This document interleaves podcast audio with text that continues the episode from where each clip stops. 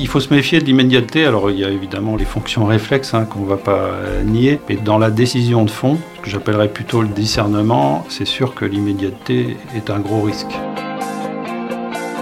Non seulement j'aime pas ça, mais mon ami préféré Thomas More m'a appris que c'était une mauvaise chose. Je peux citer aussi le pape François qui a dit que ben, la première impression n'était pas toujours la bonne. Je crois qu'il est important de prendre le temps de son authenticité et de savoir pourquoi on veut les choses, pourquoi on trace les routes.